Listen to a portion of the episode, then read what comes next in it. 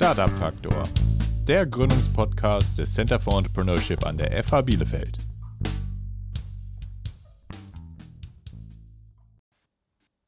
Ja, hallo alle zusammen und herzlich willkommen zum Startup Faktor, dem CFE-Podcast der Fachhochschule Bielefeld. Schön, dass ihr wieder reinhört. Wir sind hier wieder in einer größeren Runde zusammengekommen. Gegenüber auf der anderen Tischseite Nikolas Rolf, auch vom CFE. Und äh, wir begrüßen heute zwei herausragende, erfolgreiche Gründer, den Sebastian und Jonas, die ähm, die Startups Nahtstelle und Millennials gegründet haben. Herzlich willkommen. Dankeschön. Hallo, schönen Tag. Genau, Jonas und Sebastian, ähm, vielen Dank, dass ihr hier seid. Ähm, es hat ja relativ kurzfristig geklappt. Da freuen wir uns natürlich und das ist jetzt die erste Aufnahme, die wir zu viert in einem Zimmer bzw. in einem Raum aufnehmen. Und äh, wir haben noch mal ein bisschen gedreht und gearbeitet und hoffen, dass wir das jetzt alles gut abbilden können und äh, sauber ankommt. Sieht auf jeden Fall sehr professionell aus. ja, genau. Also wir sitzen hier, ihr müsst euch das vorstellen, jetzt äh, zu Hause äh, an den Endgeräten. Wir sitzen hier vor Decken, damit wir den Hall äh, ein bisschen geschluckt bekommen und die beiden sitzen vor einem Fresspaket mit, mit Vitalgebäck und Getränken und Co. Lange Rede, kurzer Sinn. Wir haben heute die beiden zu uns eingeladen, ähm, sind auf einem relativ kurzen Weg zusammengefunden über eine E-Mail-Anfrage von dir, Sebastian, die in unsere Richtung gerichtet war, nämlich Richtung CFE. Und äh, freuen uns, dass wir jetzt so kurzfristig zusammengefunden haben. Bevor wir jetzt losquadern, äh, vielleicht mögt ihr euch einmal ganz kurz vorstellen. Sebastian, vielleicht fängst du an. Sehr gerne. Ja, ich hatte mich damals gemeldet bei äh, euch, weil wir sehr gerne mit äh, der FH Bielefeld hier zusammenarbeiten wollten, gemeinsam Projekte vielleicht starten wollten. Und äh, deswegen starte ich auch direkt mal mit unseren beiden Startups. Von meiner Seite erstmal, ich bin Sebastian, 25 Jahre alt, komme auch aus der Ecke, ich komme aus Herford, ähm, bin mit 18 dann aber relativ zeitnah nach Köln gezogen und habe dort meinen Bachelor und Master gemacht. Bachelor im Bereich 3D-Design und Management, bis ich gemerkt habe, dass ich nicht der Designer bin, sondern eher der Manager und äh, habe dann digitales Management im Master studiert. Und seitdem bin ich in Köln, auch weiterhin und äh, habe trotzdem noch weiterhin den Bezug hier nach Bielefeld. Ja, danke, Basti. Ähm, ich bin Jonas Bentrup, 26 Jahre alt und bin dann eben der Designer bei uns. Ähm, das haben wir irgendwann äh, feststellen können, ja. ähm, ich komme auch aus der äh, Nähe hier im kleinen Dorf Lippinghausen, ganz prominent. Deswegen das jetzt mal zu nennen, ist ganz wichtig. Ähm, ich habe in Köln, danach in Bielefeld und zuletzt in Hannover gelebt. Äh, es ging ein bisschen hin und her. Ähm, jetzt bin ich wieder hierher gekommen nach Bad Salzuffeln, ähm, habe also den Bezug nicht verloren es waren auch äh, ja, Studiumsausreißer, sage ich mal. Also ich bin erstmal nach Köln gezogen, um Bauingenieurwesen zu studieren. Das hat dann nicht so gut funktioniert. Und danach habe ich mit Basti quasi relativ schnell das erste Unternehmen gegründet und wir sind in die Designrichtung, in das Agenturleben eingestiegen. Das war ganz spannend und bin gespannt, worüber wir gleich noch alles reden dürfen. Ja, vielen Dank für diesen Auftakt. Ähm, vom Bauingenieur zum Designer, habe ich das richtig verstanden, Jonas? Ja, genau. Wie, magst du da noch einen Halbsatz zu sagen, wie es dazu kam? Ja, also ich äh, fand eigentlich ganz cool, was mein Vater gemacht hat früher und der war eben auf dem Bau, beziehungsweise ähm, hat ähm, ja da als Bauplaner oder Bauleiter gearbeitet und dachte, ja cool, das, sowas geht auch auf jeden Fall. Und äh, das, was meine Mutter macht, Lehrerin, das wollte ich nicht unbedingt machen. war auch eine Option, aber ähm, deswegen bin ich dann nach Köln gezogen, habe da Bauingenieurwesen studiert und nachdem ich dann zwei, dreimal in der Vorlesung eingeschlafen bin, habe ich gemerkt, nee, probier noch mal was anderes und weil. Ähm, vielleicht die eine oder andere Klausur auch nicht so gut lief. ja, probier doch noch mal was anderes. Und es war tatsächlich so, dass wir schon vorher, also Basti und ich, so ein, ja, das war kein richtiges Unternehmen, aber wir haben so kleine Aufträge für Freunde, ähnliches, ähm, mit Photoshop-Skills bearbeitet. Und das war quasi der Beginn dieser langen Geschichte. Und ähm, auch jetzt, glaube ich, rückwirkend der richtige Schritt, dann zu sagen, ah nee, das ist nichts für mich. Bereich Startup, ähm, gab es äh, in eurem unmittelbaren Bekannten- oder Verwandtenkreis äh, Vorbilder, die euch äh, dies äh, vorgelebt haben? Oder wie seid ihr da in diese Richtung, äh, wie, wie habt ihr euch in diese Richtung entwickelt? Ich glaube, Vorbilder kann man da schon, zumindest in meinem Fall, meine Eltern sehen. Beide selbstständig, beide leiten eine Kanzlei für Steuerberatung und Wirtschaftsprüfung. Ähm, und dadurch haben wir natürlich auch sehr viel gelernt in diesem Bereich, ohne dass wir jeweils BWL studiert haben, trotzdem sehr viele dieser ähm, Erkenntnisse ziehen können äh, in Richtung Selbstständigkeit, in Richtung Unternehmensgründung. Und deswegen war das nie eine Hürde, das grundsätzlich zu tun. Wir hatten immer jemanden bei der Hand, ähm, der uns geholfen hat. Und ähm, bei Jonas war das, glaube ich, auch. Sein Vater hat sich dann auch selbstständig gemacht. Ich glaube, der Bezug war immer schon da. Und äh, wir hatten nie so Res ja, Respekt auf jeden Fall schon, aber hatten jetzt nicht die, die Angst, äh, den Schritt zu wagen. Und ich glaube, das Wichtigste. Ich glaube, ich glaube, man kann es auch Leichtsinn. Also am Anfang war es Leichtsinn, einfach zu sagen, ja, komm, wir machen doch einfach mal. Ich wollte nämlich darauf hinaus, dass wir äh, wahrscheinlich das, das, das Beste, was uns passiert ist, dass wir das so früh gemacht haben und nicht darauf angewiesen waren. Ähm, ich glaube, die erste Gründung war mit 17, beziehungsweise du warst schon 18, Jonas. Mhm. Ähm, ich war noch 17. Wir wollten, ich stand auch alleine drin, weil du durftest nicht. Ja, wir wollten beide gründen und dann standen wir, äh, das war eine witzige Story, da waren wir im Amt in Herford und ich wollte auch gründen. Ich wollte auch äh, Geschäftsführer bzw. Gesellschafter des Unternehmens sein, durfte aber nicht, weil ich noch 17 war. Und dann sind wir ganz äh, klassisch nach der Asterix und Obelix-Manier durch das Amt gestapft, von einem, äh, von einem Raum zum nächsten, wurden immer weitergeschickt. Ja, bitte mal hier dahin und dann dahin. Dann sind wir nach einer halben Stunde äh, am Ende vor einer Tür gestanden, wo es nur noch stand, ja, ich bin leider nicht da. ich bin leider nicht erreichbar. Und dann haben wir es irgendwann auch aufgegeben und äh, haben nur unter Jonas Namen gegründet. Aber ja, ähm, des Weiteren haben wir halt während des Studiums die Freiheiten gehabt, Fehler zu machen. Und ich glaube, das ist das Hauptsächliche, was uns am wichtigsten war. Wir konnten Fehler machen, wir haben unfassbar viele Fehler gemacht. Wir haben sehr viele ähm, Sachen angefangen, nicht durchgezogen, aufgehört, haben gemerkt, das bringt nichts, das wird auch nichts. Zwischendurch immer wieder Momente gehabt, wo, ähm, wo wir auch keine Lust mehr hatten, ganz klar. Und das konnten wir halt alles tun während der Schule, während, des, während der Uni, während des Studiums äh, war das in Ordnung. Und das hat uns geholfen, dann am Ende auch wirklich zu sagen, okay, wir haben jetzt genug gelernt, wir wissen jetzt, wie es geht. Was würdet ihr sagen, ähm, welche Fähigkeiten haben euch aus eurem früheren Leben, ich sag mal dem Leben vor dem Startup, welche Fähigkeiten haben euch da äh, am meisten gebracht und aus welchen Lebensbereichen kamen die? Ähm, ich glaube, es ist jetzt ein bisschen blöd zu sagen, aber das wird wahrscheinlich überall das Thema sein. Es ist immer die Leidenschaft, die einen vorwärts treibt. Ähm, und ich glaube, wenn wir dann äh, eine Idee hatten und äh, wir waren in unserem jugendlichen Leichtsinn und haben gesagt, boah, wir, ziehen das jetzt durch, das wäre voll cool. Und da dann motiviert reinzugehen, ist, glaube ich, die Haupttugend, die uns so weit gebracht hat, wie wir jetzt sind.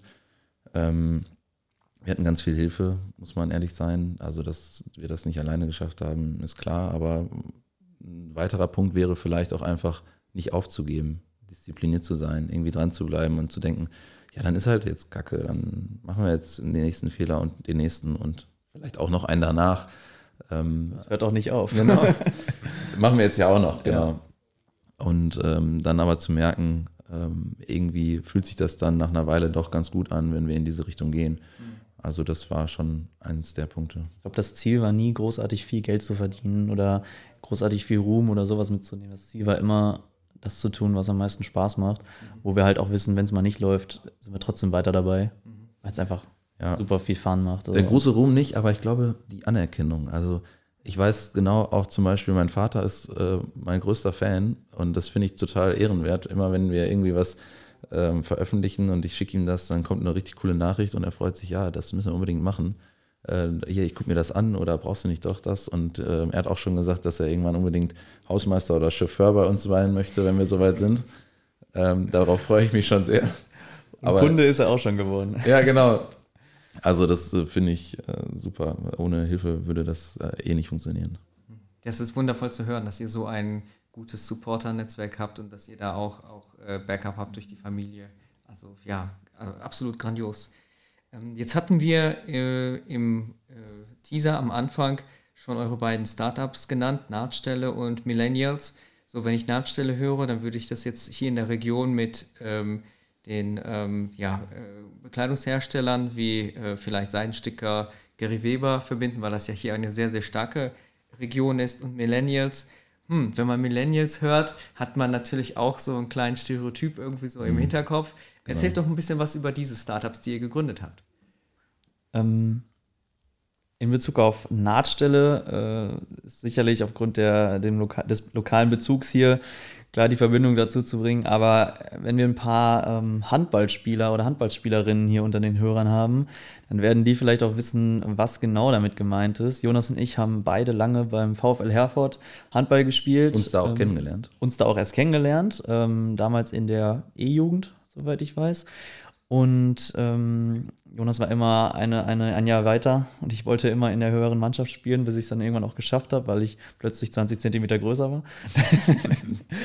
ähm, jeder Handballer, jede Handballerin wird wahrscheinlich wissen, was mit Nahtstelle gemeint ist. Es geht um die Nahtstelle, durch die man stoßen muss, um ein Tor zu schießen, zu werfen. Oh Gott. Ähm, und äh, genau, um genau das wird auch in jeder, ähm, in jeder Pause, in jeder Halbzeit wird immer wieder gesagt, ihr müsst mehr durch die Nahtstelle stoßen, ihr müsst äh, mehr auf die Nahtstelle gehen oder ihr müsst die Nahtstelle auch schließen, damit die Leute nicht durchkommen. Dieser Begriff, der hat uns irgendwie geprägt, auch in der Kindheit schon. Und zusammen mit drei weiteren Freunden von uns, einer von denen mittlerweile sogar Profi-Handballer, hat lange erste Liga gespielt, ähm, mit denen haben wir uns zusammengetan und gesagt, dieser Begriff hat uns alle geprägt und wir wollen den als unseren Namen haben, unsere Marke. Das haben wir durchgezogen und wie man vielleicht herausgeholt äh, gefunden hat, es ist eine Handballmarke, aber wir haben den Bezug zu Fashion natürlich auch nicht verloren. Es ist ein Fashion-Label für Handballer und Handballerinnen äh, im Lifestyle-Bereich, da wir denken, wir sind als Handballer und Handballerinnen nicht wirklich gut repräsentiert und ähm, möchten hier einfach mal wirklich ein, was Neues schaffen. Möchten ähm, jedem Spieler, jede Spielerin wirklich das Gefühl geben, selbstbewusst, sich selbstbewusst präsentieren zu können mit unserer Mode. Und wenn man dann immer im Fitnessstudio ist oder so, sich nicht mit den standardmäßigen weißen Pfeilen auf der Hose zeigen, sondern mit einer wirklich modischen, sportmodischen äh, Marke. Äh, das habe ich richtig verstanden. Also es geht um äh, Klamotte, jetzt aber nicht äh, Trikots, die während des Spiels getragen werden, sondern im Prinzip so eher so Freizeit- und Trainingsoutfit, richtig?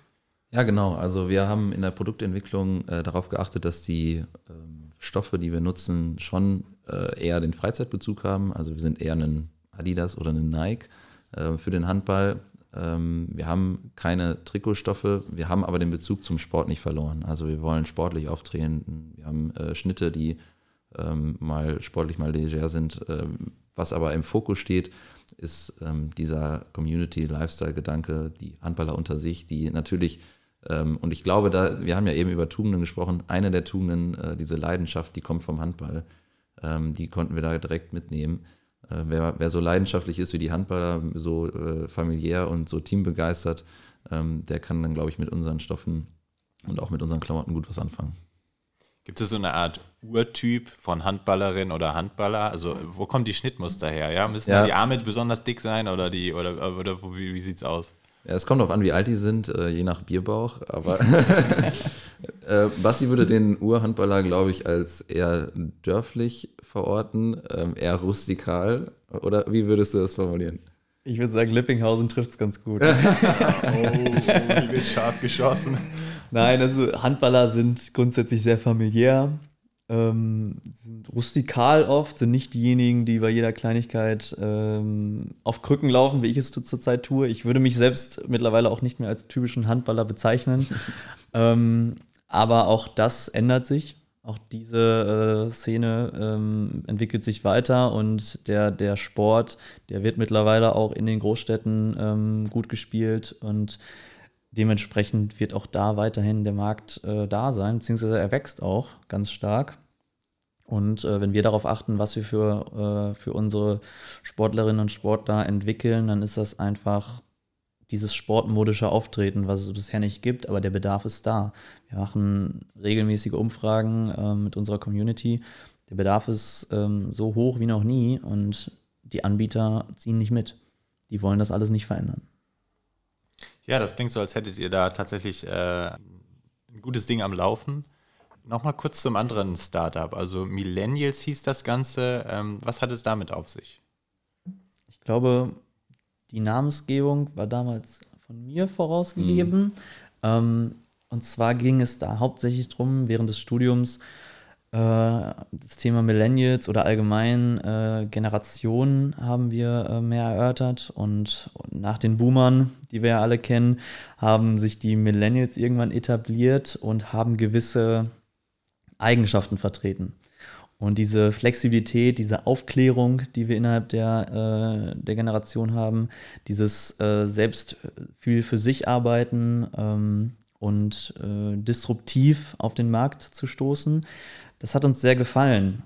Wir selbst sind äh, laut Definition so ein Zwischending. Gerade noch so, vielleicht. Ich Gerade vielleicht noch. Jonas vielleicht mehr. etwas mehr als ich noch. Ich bin jetzt 96er Jahrgang. Ich habe das, ich habe die Jahrtausendwende mitbekommen, aber nicht wirklich, nicht wirklich, kann mich nicht wirklich daran erinnern. Ähm, dementsprechend haben uns hauptsächlich diese Eigenschaften äh, angetan, weil wir uns damit sehr gut identifizieren konnten. Es war aber auch, es war aber auch so, dass wir ähm, es unglaublich geschätzt haben, mit Leuten in unserem Alter zu arbeiten. Also Leute, Gleichaltrige oder irgendwelche, die äh, eine Idee haben und da ähm, auch irgendwie noch relativ jung sind, noch äh, so ein bisschen naiv, ähnlich wie wir das am Anfang auch waren.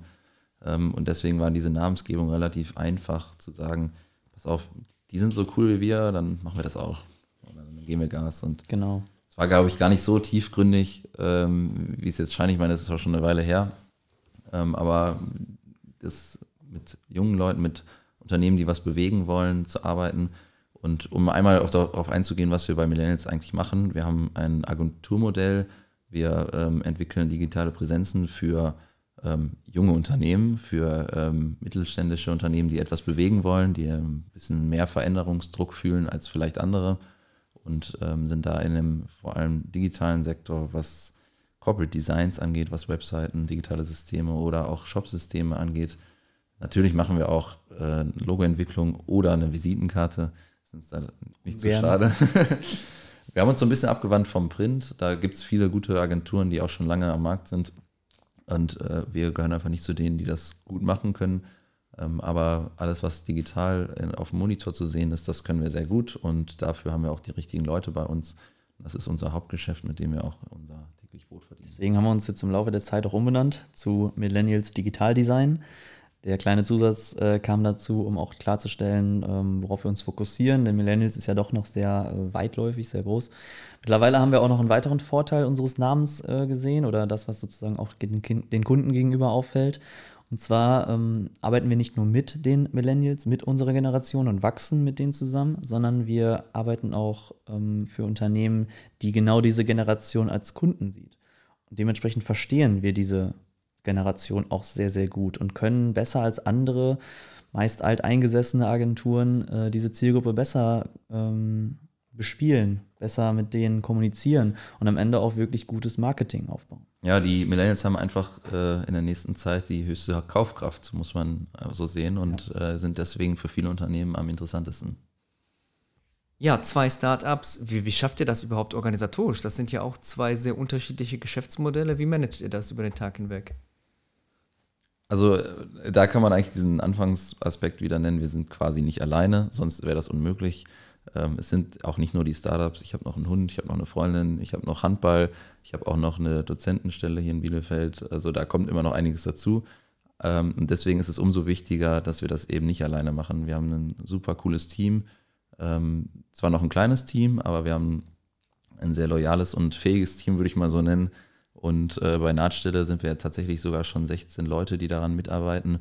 Ähm, ohne auch, und das muss man ähm, ja fairerweise sagen, da viel Geld in die Personalabteilung zu stecken, weil es einfach ähm, Leute sind, die an die Idee glauben, die mitlaufen äh, und äh, mitwirken wollen. Und das Coole an so kleinen und jungen Unternehmen ist, wenn du dann jemanden hast, der ähm, mit dabei ist, dann hat der Verantwortung, dann hat der dieses Unternehmen auch für sich entdeckt, dann geht er mit, da mit Herz und Leidenschaft mit rein.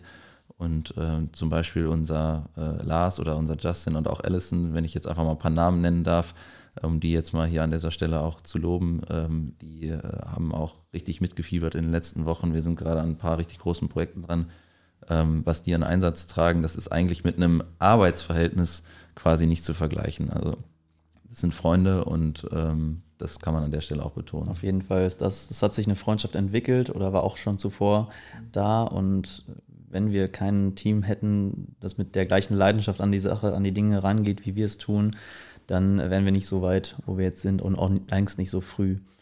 Ist natürlich auch für uns eine gewisse Verantwortung, ein Team zu führen, zu leiten. Ähm, es war schwierig, diesen, diesen Sprung zu wagen. Ich glaube, wir haben uns lange, uns lange vor uns hergeschoben. Wir ja, wir waren wahrscheinlich auch einfach zu spät, finde ich. Also wir hätten das früher machen können, jetzt so im Nachhinein betrachtet. Ja, auf jeden Fall. Wir haben auch im Nachhinein daran gelernt, das war der beste Schritt. Ähm, unser erster Mitarbeiter ist noch gar nicht so lange her, circa anderthalb Jahre jetzt, haben wir ähm, ein paar Wochen äh, vor der großen Corona-Krise eingestellt und äh, wirklich ein paar Tage nach Einstellung direkt wieder in die Kurzarbeit geschoben. Und er hat dann dementsprechend auch nicht äh, Vollzeit für uns arbeiten können. Ähm, was natürlich schade ist, wir haben dann nicht diese volle Arbeitskraft gehabt, aber wir hatten natürlich auch äh, Probleme. Wir hatten einen kleinen Liquiditätsengpass. Ähm, glücklicherweise kann man jetzt im Nachhinein sagen, dass wir uns sehr, sehr schnell da wieder aus ähm, entwirren konnten und äh, gemerkt haben, dass gerade während der Corona-Krise oder auch jetzt nach der Corona-Krise Agenturen wie wir es sind, Digitalagenturen, die ähm, die Zielgruppe auch verstehen, sehr viel attraktiver sind als, als welche, die diese Prozesse noch nicht optimiert haben. Ja, oder ich glaube auch, dass wir einfach ähm, schneller sind. Wir sind ein bisschen ähm, fähiger zu reagieren in, in Krisenzeiten. Und große Agenturen äh, wirken dann oft wie so ein großer Frachter, der einfach nicht mehr wenden kann. Und da sind wir vielleicht agiler ähm, und schneller, äh, Probleme zu finden. Ähm, man muss halt nur gucken, wir haben nicht die Manpower von einer 400-Mann-Agentur. Erst gestern hat noch ein unserer, einer unserer Kunden bei Die Höhle der Löwen aufgetreten und ähm, da hätte man wirklich ahnen können oder denken können, dass das ein langes Projekt war, worauf wir uns vorbereitet haben. Wir hatten insgesamt leider nur 14 Tage Zeit, um sowohl die Website äh, als auch den gesamten Social Media Auftritt zu planen, Plus zu organisieren, vorzubereiten, zu designen und gleichzeitig uns darauf vorzubereiten, dass am Ende wirklich bis zu 150.000 Leute gleichzeitig auf dieser Website sein werden. Wir haben es geschafft, zum Glück, ähm, aber es war sehr anstrengend und mussten auch die Wochenenden natürlich dafür opfern. Das ist jetzt äh, sehr viel, sehr viel Info auf einmal gewesen und auch ein ganz toller Einblick, äh, glaube ich, jetzt mal tatsächlich äh, relativ dankbar und da nochmal der Dank in eure Richtung, dass ihr jetzt sozusagen aus dem laufenden Betrieb und mit einem Startup oder sogar zwei jetzt an der Stelle, die schon so ein bisschen ja, in die Reife gekommen sind und vielleicht jetzt gerade auch in diesem Skalierungsprozess sich befinden, wo es darum geht, irgendwie Mitarbeiter und Mitarbeiterinnen einzustellen. Auch, ähm, ihr habt das eben schon gesagt, so ein bisschen Verantwortung auch immer mal abzugeben. Ähm, dann hat man da dieses Thema drin, irgendwie äh, Freunde, Mitarbeiter, an manchen Stellen wird es so ein bisschen verschwimmen, habe ich jetzt eben rausgehört. Ähm, könnt ihr euch nochmal so zurückversetzen, wie es war, dann wirklich mit dem ersten Mitarbeiter da irgendwie zu arbeiten? Also ich, äh, ich kenne das aus meinem Erfahrungsschatz und auch aus dem, aus dem Bekanntenkreis so, dass es ganz, ganz, ganz schwierig teilweise ist, für die Gründerinnen und Gründer wirklich so die ersten Aufgaben im Prinzip aus der Hand zu geben. Also Habt ihr da immer auf die Finger geschaut? Habt ihr da freie Hand gelassen? Wie kann man sich das vorstellen? Ehrlicherweise ist da die beste Antwort, ähm, wir konnten gar nicht auf die Finger schauen. Es war ein ITler. Basti kann kein IT und ich auch nicht. Also es war äh, vielleicht sein Vorteil, aber ähm, vielleicht auch unser Vorteil, dass wir quasi ein blindes Vertrauen geben mussten von Anfang an. Und äh, wir hatten sonst diese Leistungen outgesourced an andere Freelancer und jetzt quasi jemanden bei uns im Boot, der sich dann auch darum kümmert. Und er ist auch mittlerweile immer noch der Einzige, der alle Prozesse im IT gut durchblickt. Also der ist äh, unverzichtbar. Ähm, wenn wir darauf zurückschauen, würde ich, glaube ich, sagen, ist dieses, äh, dieser Vertrauensvorschuss, den wir dann gegeben haben, ähm, auch die Lösung gewesen. Also ich kann mir vorstellen, wenn jemand im Design dazu kommt, und das ist tatsächlich jetzt auch ja der Fall, wir haben ja auch Designer, ähm, dann gucke ich schon immer noch so ein bisschen drauf oder kontrolliere noch mal hinterher oder ja, schick mir das noch mal, ich schicke das dann weg, so nach dem Motto ja, da muss ich hier noch ein, zwei kleine Sachen machen. Aber an der Stelle hatten wir einfach keine andere Wahl und das war tatsächlich ganz gut.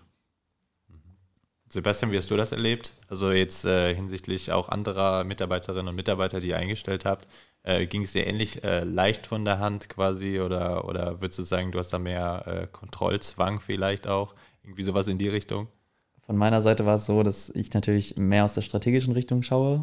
Jonas ist eher im operativen Geschäft, ich mehr im strategischen und im Management. Das heißt, ich habe die Finanzen im Blick jeden Tag. Ich habe die Prozesse im Blick und ähm, habe auch den gesamten Accounting-Bereich äh, derzeit noch ähm, gemanagt. Das heißt, ich hatte auch jeden Kunden im Blick, jeden Auftrag, die Übersicht behalten und für mich war es natürlich schwierig, ähm, mich darauf verlassen zu können, dass eine Person, die mir damals zwar nicht fremd war, aber ähm, der ich einfach mein, das gesamte Unternehmen zumindest zum großen Teil überlasse. Ähm, denn so ein Projekt, welches wir dann auch mit diesem Mitarbeiter dann haben, war zu einem Großteil in seiner Hand, dass das auch erfolgreich wird. Und mindestens die Hälfte, muss man so sagen. die Hälfte. Er hat uns, also man muss sagen, wir hatten vielleicht auch Glück. Wir hatten vielleicht auch das richtige Händchen, was die Person angeht. Ähm, konnten es gut einschätzen, aber ähm, offen gestanden war ich sehr kritisch. Und ich äh, war nicht ganz überzeugt, erst recht, als es dann in Richtung ähm, Verhandlung, will ich mal sagen, ähm, ging, als es um das Gehalt äh, gesprochen wurde. Da habe ich natürlich die Zahlen gesehen und zu dem Zeitpunkt, muss ich gestehen, habe ich, haben wir mit Millennials diesen Mitarbeiter keine, also wir sprechen ihn natürlich gerne mit Namen an, äh, Lars, äh, wir konnten ihn eigentlich keine drei Monate zahlen. Und dann wäre war nicht da. Gesamt, war nicht da. da und selbst wir ähm, waren ja, weil das ja eine schwierige Phase war, wir haben ziemlich schlecht verdient die ersten Jahre. Quasi nichts. Wir haben quasi nichts äh, verdient und wir waren auch nicht mehr Studenten. Wir haben uns auch irgendwie über Wasser halten müssen und dann auch noch das Risiko eingehen, einen Mitarbeiter zu bezahlen, der ähm, natürlich das Ganze auch durcheinander bringen kann. Ja. Man muss ich sagen. Ich weiß nicht, war das zu der Zeit, hast du da noch gekellnert? Ich habe sogar noch gekellnert nebenbei. Ich habe nicht, ich habe das, ich habe das sehr reduziert, aber ja, ich habe noch gekellnert, um meine, um, um natürlich auch meine Kosten irgendwie äh, bezahlen zu können. Und dann kommt halt das Problem an, neuer Mitarbeiter ähm, verdient viel besser, als wir das getan haben zu der Zeit. Auch immer noch, muss man gestehen. aber ähm, das war schwer. Das war schwer, dann zu sagen, okay, vielleicht müssen wir in drei Monaten sagen, wir können das Projekt aufgeben. Also ein richtig großes Risiko, welches wir eingegangen sind, aber ich würde diese Entscheidung sofort nochmal treffen, weil es war die beste Entscheidung, um das Unternehmen ähm, wieder in eine neue Richtung zu bringen, äh, neuen, neuen Wind in die Segel zu lassen und auch, auch mehr Qualität zu äh, bringen. Viel mehr Professionalität, mehr Qualität und viel mehr Verlässlichkeit dem Kunden gegenüber zu bieten. Wie seid ihr mit ähm, diesen Schwierigkeiten und mit diesen Sorgen umgegangen? Ich meine, ihr habt dann die Entscheidung gefällt, ihr holt den ITler rein ähm, investiert in ihn und müsst gleichzeitig aber irgendwie gucken, wie ihr euch äh, euren Lebensunterhalt finanziert. Wie seid ihr damit von Tag zu Tag umgegangen? Wie seid ihr auch miteinander umgegangen? Ähm, ich glaube, gerade in der Phase war es auch zwischen uns zwischenzeitlich sehr angespannt. Also auch wir gerade hatten, Jonas hat es eben schon gesagt, äh, mittlerweile hat der Hund Freundin, eigene Wohnung, äh, alles zusammen, was wir uns natürlich dann auch vor der Corona-Krise noch alles geholt haben, äh, gewisse Verantwortung, die wir hatten. Ich bin auch gerade zu der Zeit umgezogen und äh, hatte natürlich auch erhöhte Mietkosten etc. Und es war super schwierig. Es war, es war, ähm, es war sehr angespannt zwischen uns. Wir hatten einen mhm. gewissen Leistungsdruck plötzlich und wir hatten ganz am Anfang gesagt, Leidenschaft ist das, was uns die ganze Zeit vorangetrieben hat und wir hatten zu der Zeit keine große Leidenschaft mehr. Ja, es hat die Leichtigkeit auch gefehlt. Leichtigkeit hat gefehlt. Es war alles nicht mehr da und wir hatten Momente, wo wir auch gesagt haben, keine Ahnung, macht das noch Sinn? Wenn ich mir, ich meine, wir haben beide einen abgeschlossenen Master. Wir könnten uns jetzt äh, irgendwo bewerben und wir sind ziemlich qualifiziert in der Hinsicht. Mhm. Das heißt, wir könnten uns gerne mal einen Job für 40.000 bis 50.000 Jahr, äh, Euro Jahresgehalt könnten wir uns holen, hätten gar keine Probleme mehr, wären glücklich und hätten vielleicht äh, super verdienen können zu der Zeit. Aber auf der anderen Seite wussten wir immer, langfristig ist das auch nichts für uns. Wir wollen nicht langfristig in einer, bei einer Stelle arbeiten, wo wir nicht unsere eigenen Ziele verfolgen. Und ich glaube, wir haben es jetzt auch schon lange, äh, zu lange getan, als dass wir das wieder abgeben konnten. Also ja, genau, gesagt, das ist für mich auch ein Aspekt gewesen. Also wir sind schon so einen weiten Weg gegangen, auch wenn es am Anfang nicht ernst zu nehmen war, auch nur Hobby und dann immer ein bisschen mehr und auch wenn es zwischendurch immer wieder Stress gab. Aber ähm, wir sind schon so weit gekommen, haben dann einen Mitarbeiter, ähm, dann war so auch so ein bisschen der, Gedanke, ja, dann ist es halt in drei Monaten nicht mehr da. Aber genau. dann haben wir es probiert. So. Wir haben, glaube ich, uns gesagt, wir haben nichts zu verlieren, dann ist es halt vorbei und dann machen wir das halt. Wir waren eigentlich schon eingestellt darauf, dass wir uns äh, bewerben müssten in irgendwelche Unternehmen und das Thema, was ja. Millennials, damals war es nur Millennials, ähm, was das Thema angeht, da einfach einen Schlussstrich ziehen aber es war auch so ein bisschen ein Rechenspiel. Also wir haben immer geguckt, wie viele Stunden müssen wir den Kunden in Rechnung stellen, damit er sich, damit er mittlerweile sich selbst finanziert.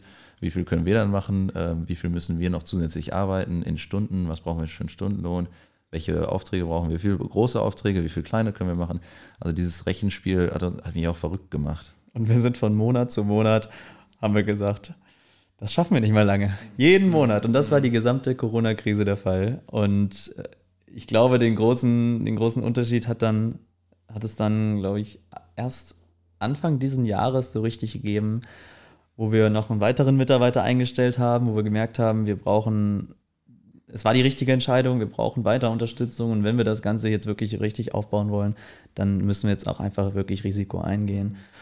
Und dann war das der Schritt. Und dann haben wir drei Monate später nochmal eine Mitarbeiterin eingestellt und uns weitere Aushilfen geholt. Und es ging immer so weiter. Und dieses Jahr ging es steil bergauf. Und Komischerweise eigentlich. Ne? Ja, aber wir haben das Risiko sind wir eingegangen und es hat funktioniert. Also Schwierigkeit gibt es ja immer und es gibt immer äh, Zeiten, wo es nicht so gut geht und man dann massive Lernerfahrungen macht. Ähm, um einen weisen Mann zu zitieren, ähm, we don't make mistakes, uh, we make happy accidents.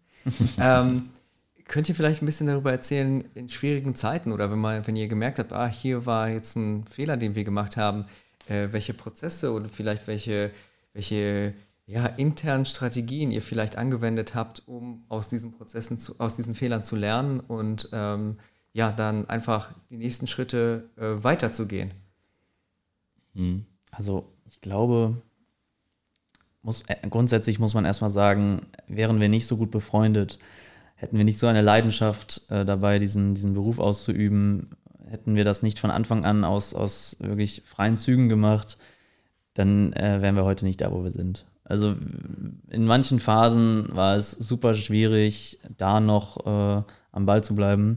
Und gerade da hat uns, glaube ich, das Thema Freundschaft sehr zusammengehalten, das Thema Vertrauen, Verlässlichkeit auf den Partner.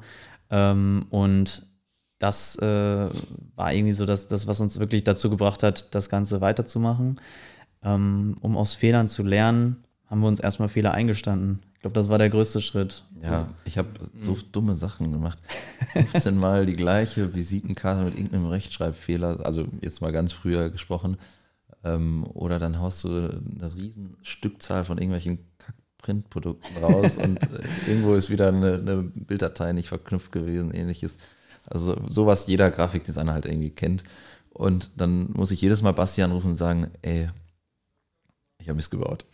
Und was die so, oh nee, was schon wieder. Und dann ist man aber auch irgendwann auf so einer Ebene, wo man akzeptiert, ja, okay, ist jetzt halt passiert, was machen wir jetzt so? Und genau andersrum war es auch. Basti hat auch Fehler gemacht und äh, dann, dann sage ich, ja, äh, okay, können wir jetzt nicht ändern, wie, wie gehen wir weiter? Und ich glaube, dann haben wir uns immer die Frage gestellt, warum machen wir diese Fehler?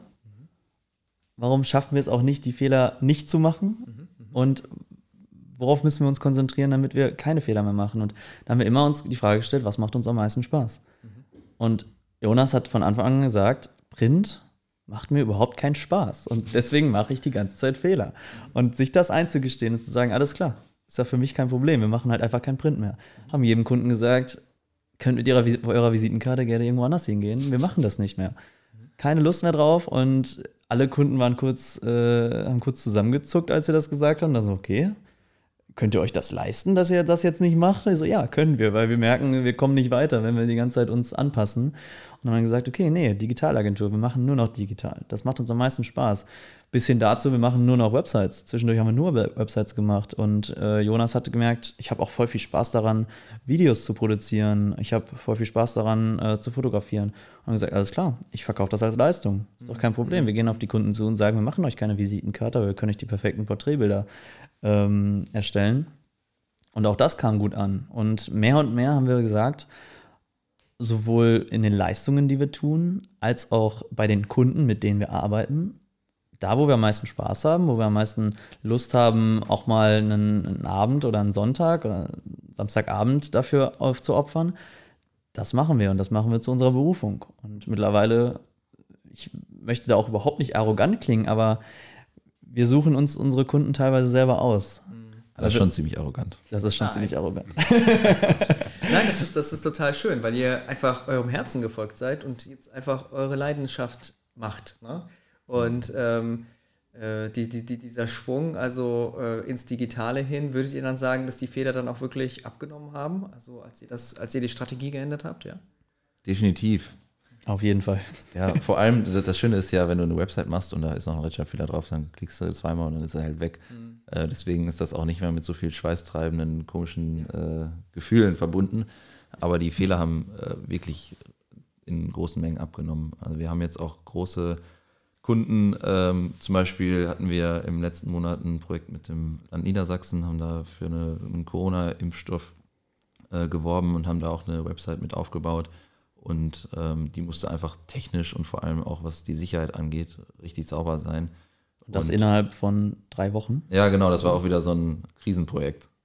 Ähm, und wenn wir da nicht, äh, oder wenn wir da immer noch die gleichen Fehler machen würden, dann würden diese Kunden auch sagen, sag mal, spielen dir nicht zu dem Preis, nicht zu dem, nicht ja. äh, zu dem Konditionen. Und ähm, da sind wir ganz stolz drauf, dass wir das schon vermindern. Deswegen ist auch das, das ist eins der größten Learnings, die wir gemacht haben. Fokussier dich ganz klar auf die Dinge, die du gut kannst, weil du wirst es nicht in den nächsten Jahren lernen oder dir Dinge anlernen, die du von Anfang an sowieso schon nicht gut kannst. Jonas ist einfach nicht derjenige, der immer auf Rechtschreibung achtet. Das ist einfach so und das wird er wahrscheinlich auch in den nächsten Jahren nicht perfektionieren. Beziehungsweise es ist, es ist nicht mal immer die Rechtschreibung, es sind manchmal auch so Mustertexte, die einfach im Layout stehen bleiben. So. Genau, so Flüchtigkeitsfehler einfach. Wenn man sich in ein Projekt einarbeitet, dann passiert das nun mal. Es ist nicht schlimm und deswegen wäre Print nie etwas für uns gewesen und wird auch weiterhin nie was für uns sein.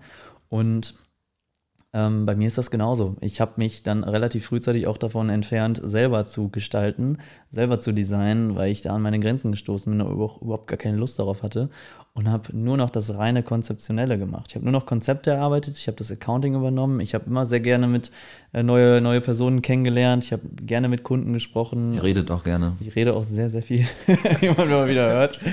Und das macht mir Spaß, das kann ich eigentlich ganz gut und äh, daran arbeite ich weiter. Und wir sind froh, dass wir jetzt einen ITler gefunden haben, der uns da in diesem Bereich auch was abnimmt, weil das ist eigentlich der zweite Punkt, warum wir es so weit geschafft haben. Wir können uns sehr stark auf ein Team verlassen und wir haben uns die Leute ausgesucht, mit denen wir uns am besten verstehen. Nicht die, äh, wo wir zehnmal nachgewiesen haben, dass die die besten beste, bestes Know-how haben, mhm. dass sie die Besten für diesen Job sind, sondern wir haben die Leute ins Team geholt, mit denen wir uns am besten verstehen, abends noch ein Bierchen trinken, mit denen wir ähm, zusammen lachen können und mit denen wir auch durch eine Krise gehen können. Und Vielleicht eine witzige Anekdote dazu. Meine Freundin regt sich immer auf, der lacht doch nur in seinem Zimmer, der arbeitet doch nicht. Der, der, sie hört das immer, der arbeitet doch nicht. Das kann, der sitzt sich da hin und tut so, als würde er jetzt was machen. Hört sich wie so eine Traumvorstellung an, aber man hat einfach wirklich Spaß bei der Arbeit. Und äh, vielleicht äh, hat man das eben schon mitbekommen. Wir arbeiten von verschiedenen Orten. Wir haben ähm, kein festes Büro. Wir hätten eins in Köln, aber da ist auch einfach nie einer, weil wir überall anders wohnen. Und haben dann relativ zeitnah auch dafür gesorgt, dass wir es trotzdem schaffen, äh, weiterhin das Team zu sein, haben uns jetzt ein virtuelles Office aufgebaut und äh, laufen da durch die Gegend, treffen uns immer und führen trotzdem unsere Flurgespräche, auch wenn wir an verschiedenen Orten sind. Das war ein wichtiger Punkt, um das Team auch schön zu festigen und auch, sage ich mal, in diesem Bereich einen Vorteil gegenüber Wettbewerbern zu haben. Denn Homeoffice ist zwar schön, viele wollen das, aber es ist nicht schön, wenn man den ganzen Tag nur alleine in seinem Zimmer hockt. Deswegen gibt es eine Zwischenlösung. Wir hocken zwar alle in unseren jeweiligen Zimmern alleine, aber wir haben äh, eine digitale Connection und können jederzeit in das virtuelle Büro eines anderen äh, Teamkollegen reingehen. Und, und sind damit eben nicht alleine. Eben. Und können einfach auch mal ein ganz normales privates Gespräch führen. Wenn man sich jetzt so äh, die Region OWL anguckt, es gibt hier sehr viele unterschiedliche Player, die im Bereich äh, Startups und Gründung etwas machen. Ähm, äh, zum einen ähm, ja, die Technische Hochschule OWL natürlich da in, in Lemgo, dann äh, machen wir von der FH mit dem CFE etwas. Von der Stadt gibt es Wirtschaftsentwicklungsgesellschaften wie die Wege oder die IHK. Ähm, wir haben hier in der Region das Gründerstipendium NRW auf den Weg gebracht, die also so kleinere ähm, Ausgründungsvorhaben fördert und es gibt auch eine Initiative von der Bertelsmann Stiftung. Ähm, ihr seid ja auch ein bisschen in der Gegend un äh, unterwegs gewesen und Köln ist natürlich auch sehr, sehr groß. Ne? Also da passiert ja auch unglaublich viel. Ähm, wie würdet ihr denn äh, OWL so als Region beschreiben? Zum einen für Startup, äh, als Startup-Region mit Strukturen, aber auch im Hinblick auf die Unternehmen. Also könnt ihr vielleicht mal so ein bisschen was aus euren Erfahrungen zu diesen beiden Gruppen erzählen? Sehr gerne. Witzigerweise habe ich sogar meine Masterarbeit über Startup-Ökosysteme in Deutschland geschrieben und sollte jetzt eine gute Antwort parat haben. Ja. ja, das reicht. Wir haben in Deutschland super viele diverse Startup-Ökosysteme. Berlin ist, glaube ich, Vorreiter dafür mit, mit riesigem Abstand. Berlin ist so das deutsche Silicon Valley. Da steckt unfassbar viel Geld, da ähm, viele Ideen, aber auch einfach sehr viel, ähm, sehr viele Möglichkeiten, was die Infrastruktur auch bietet. Köln, beziehungsweise das ganze Rheinland äh, mit Düsseldorf, ist da auch äh, ein Vorreiter. Es gibt sehr viele Angebote, es gibt sehr viele große Marken, große Unternehmen, die hier als Partner zur Verfügung stehen. Und ähm, Bielefeld war immer so ein, so, hatte immer so ein kleines Understatement, war immer so ein kleiner, gerade in dieser Startup-Branche vielleicht auch so sehr stark unterschätzt. Und ich würde bis heute sagen, es ist weiterhin sehr stark unterschätzt. Denn eine Sache, die wir in Deutschland haben im Vergleich zu den äh, Ökosystemen wie im Silicon Valley als Beispiel oder in Tel Aviv, wir haben hier in Deutschland einen unfassbar starken Mittelstand, der ähm, sehr starke Wettbewerbsfähigkeit auf der ganzen Welt hat. Und den haben wir bisher nicht genutzt. Gerade Berlin nutzt ihn nicht aus, wie, äh, wie sie es könnten. Und in Bielefeld haben wir hier so einen Knotenpunkt erreicht, was wirtschaftlicher Mittelstand angeht. In Bielefeld oder Umgebung in ganz OWL super viele große Unternehmen, wie du schon gesagt hast, Bertelsmann Stiftung oder Bertelsmann an sich. Ähm, wir haben Miele, wir haben Nobilia in Gütersloh, wir haben ähm, hier Bugatti, Brax in Herford bei uns. Wir haben unfassbar viele große Unternehmen hier, die äh, zusammen mit den Startups etwas erreichen könnten.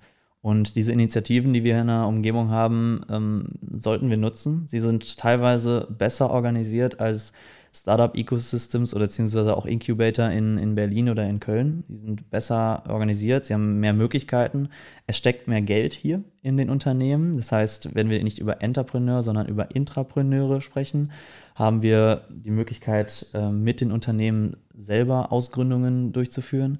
Und das wird hier auch angeboten. Das wird hier im großen Stil angeboten, ähm, wird aber auch, glaube ich, nicht so genutzt.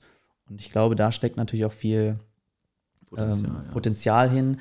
Es ist natürlich auch ein gewisses Risiko, was man hier immer eingeht, aber gerade hier in OWL würde ich behaupten, ist das Risiko viel, viel niedriger als in anderen Städten. Denn zusammen mit diesen starken Unternehmen, finanzstarken, aber auch weltweit großen Playern, ähm, hat man überhaupt erst die Möglichkeit, ein Unternehmen aus dem Boden zu stampfen und mit sehr viel, ähm, mit sehr viel Engagement auch zu einem großen Player zu machen. Und ihr seid trotzdem nach Köln gegangen. So, da, da, da rafft euch jetzt mal wieder raus aus dem Loch. Da muss Warum? man sagen, Medienbranche, die äh, tummelt sich in Köln sehr stark und äh, ich glaube, das war aber auch damals kein Grund, unbedingt nach Köln zu gehen. Für mich oder für uns beide war es auch einfach Großstadt. Ähm, mal was anderes sehen. Mal was anderes sehen. Und da war Köln irgendwie so ein, so ein Hotspot. Aber Jonas hat es ja auch schon wieder zurückgeschlagen. Ja, ich habe es ja schon wieder geschafft. Hier, ja. irgendwann, irgendwann kommen alle zurück. Das liegt aber, glaube ich, auch daran, dass wir quasi ortsabhängig arbeiten und auch unsere Mitarbeiter dann Aachen, Luxemburg, auch Bielefeld, äh, ähm, das verteilt sich ganz gut und solange der Standort Köln da steht, ist das für die meisten Unternehmen so, oh ja, cool, ihr seid ja in Köln, ja, ja, gibt es viele. Ja, leider ist das noch so ein Ding, wenn man. Wenn man da kommt man nicht ganz so gut Agentur, Meine Agentur kommt aus Hamburg. Das ist ja so ein, so ein typischer Spruch für die meisten Unternehmen. Ja, dann kommen wir halt aus Köln. Wir hatten witzigerweise neulich einen Kunden, ich sage das jetzt nicht so laut, weil das äh, am Ende nicht ganz so gut ausgegangen ist. Der hat echt verlangt, ähm, ja, lass uns jetzt treffen, so persönlich. Wir machen jetzt und dann gucken wir zusammen über die Ergebnisse und kontrollieren die. Und ähm, was sie hatte seinen Fuß gebrochen. Ich wohne in einer ganz anderen Stadt. Und dann haben wir gesagt, nee, bei Zoom oder nicht. Äh, und wir leben einfach in dem Zeitalter, wo alles digital funktioniert und wir sind da bestens aufgestellt. Und dann sagt dieses Unternehmen einfach so, ja, ich bin in einer halben Stunde da. Und, und wir beide so, wie? Echtes Treffen? Das, nein, das machen wir doch nicht. Und waren dann ganz nervös so. Und dann haben wir tatsächlich dem gesagt, dass wir das einfach nicht leisten können, wollen. Und äh, am Ende sagt er, ja, dann ist das vielleicht der falsche Ansprechpartner. Und dann sind wir da auch okay mit. Das ist ganz witzig eigentlich. Das war dann mehr so ein bisschen Boomer wahrscheinlich, oder? Ja, ja wahrscheinlich. Ich wollte gerade sagen, also hier hören wahrscheinlich auch viele der Generation Z äh, zu und die können uns da, glaube ich, ganz gut verstehen, dass wenn man sich nicht treffen muss, dann ist es auch nicht nötig. Und ganz ehrlich, was alles, was wir über Zoom klären können, das wird über Zoom ja, genau. geklärt. Genau, vor allem in, in dem Fall waren das jetzt wirklich so eine halbe Stunde Treffen, über irgendwelche Sachen sprechen. Dafür fahre ich nicht fünf Stunden Auto. Nein, auf gar keinen Fall. Fall. Äh, gut, dann zum Abschluss vielleicht noch oder äh, den Abschluss einleitend. Man erlebt euch jetzt hier sehr, sehr harmonisch, muss ich äh, sagen. Also ihr habt es ja begründet, ihr kennt euch schon ziemlich lange, seid auch über den Sport irgendwie zusammengefunden, auch befreundet, sehr gut. Würdet ihr diesen Schritt nochmal machen, tatsächlich mit einem guten Kumpel zu gründen? Ich tippe mal, eure Antwort ist ja, wenn ich euch so anschaue.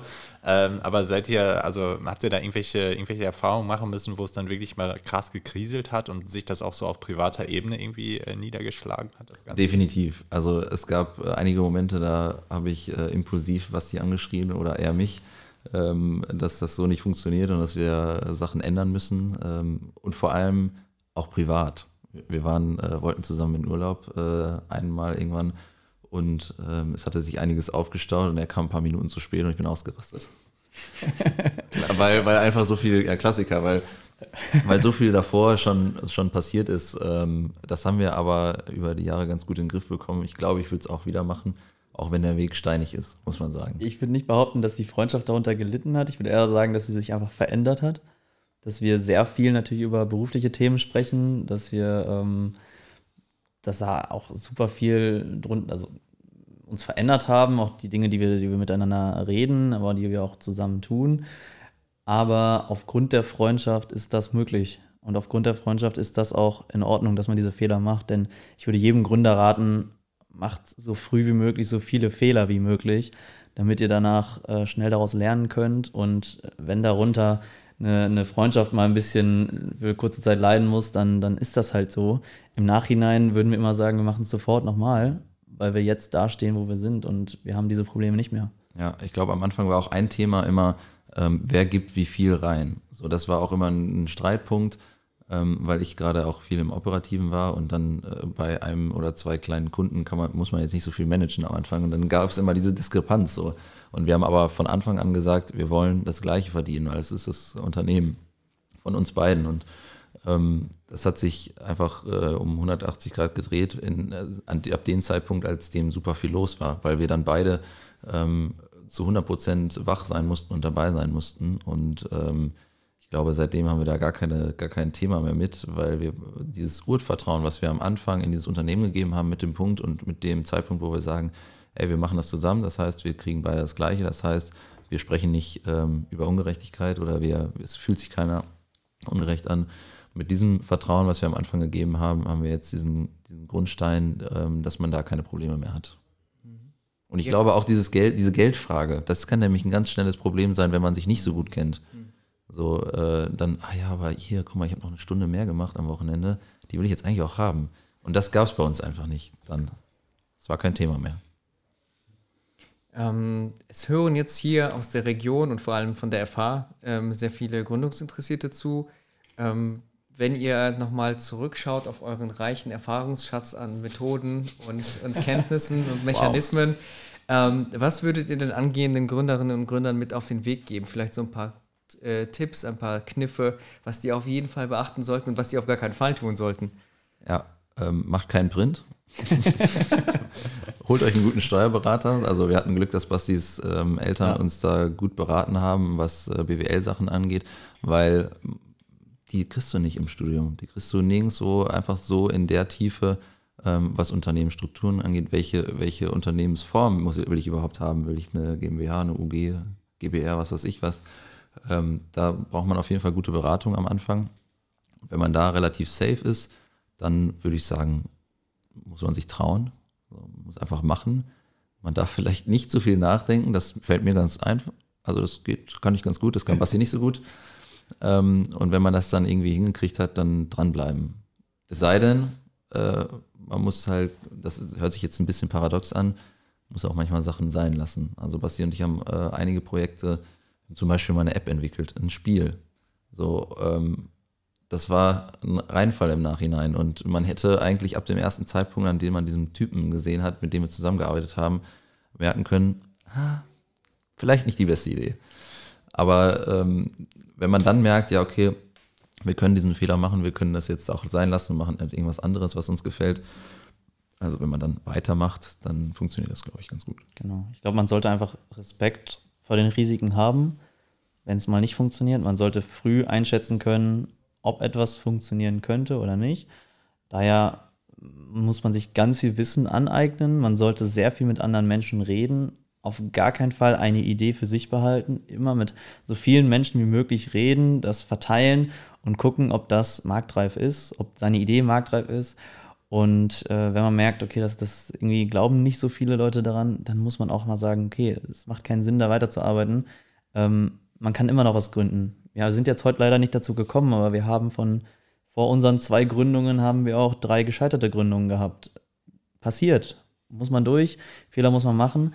Wichtig ist, was wir eben hatten, auf jeden Fall immer das tun, was einem am meisten Spaß macht, wo man auch gerne mal Zeit, freie Zeit für opfert, ähm, worauf man nicht angewiesen ist.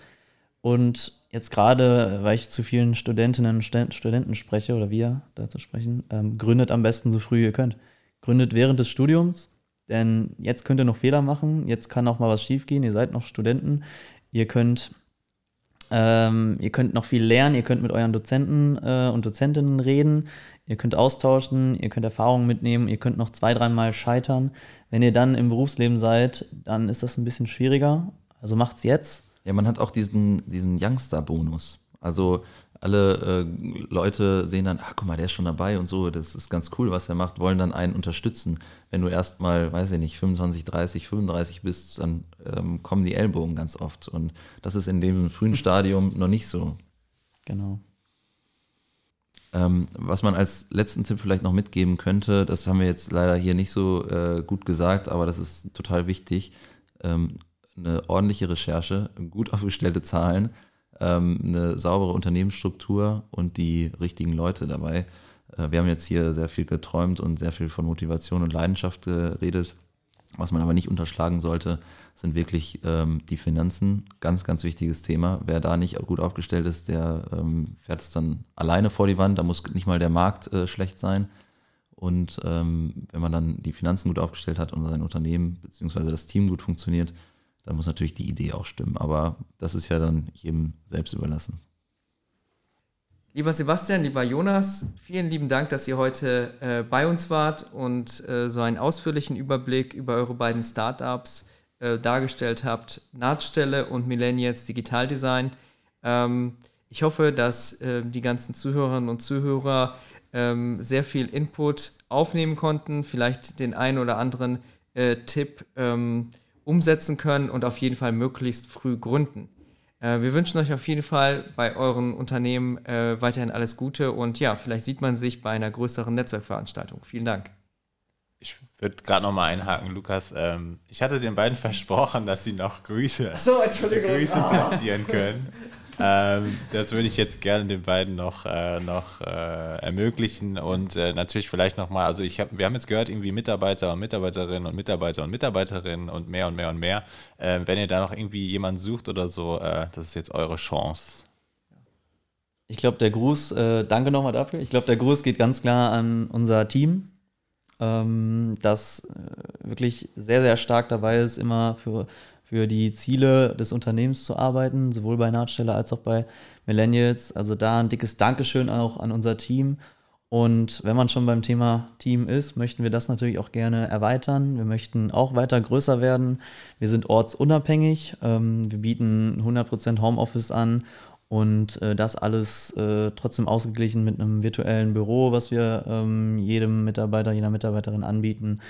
Und klar, wir suchen mit Millennials immer Unterstützung. Wir suchen im Bereich ähm, IT ganz klare Unterstützung, also Webentwicklung, IT-Services, äh, ähm, aber auch gerade in Jonas operativen Bereich, was das Thema Design, Gestaltung angeht, Layouting ähm, und weitere Shop-Entwicklung.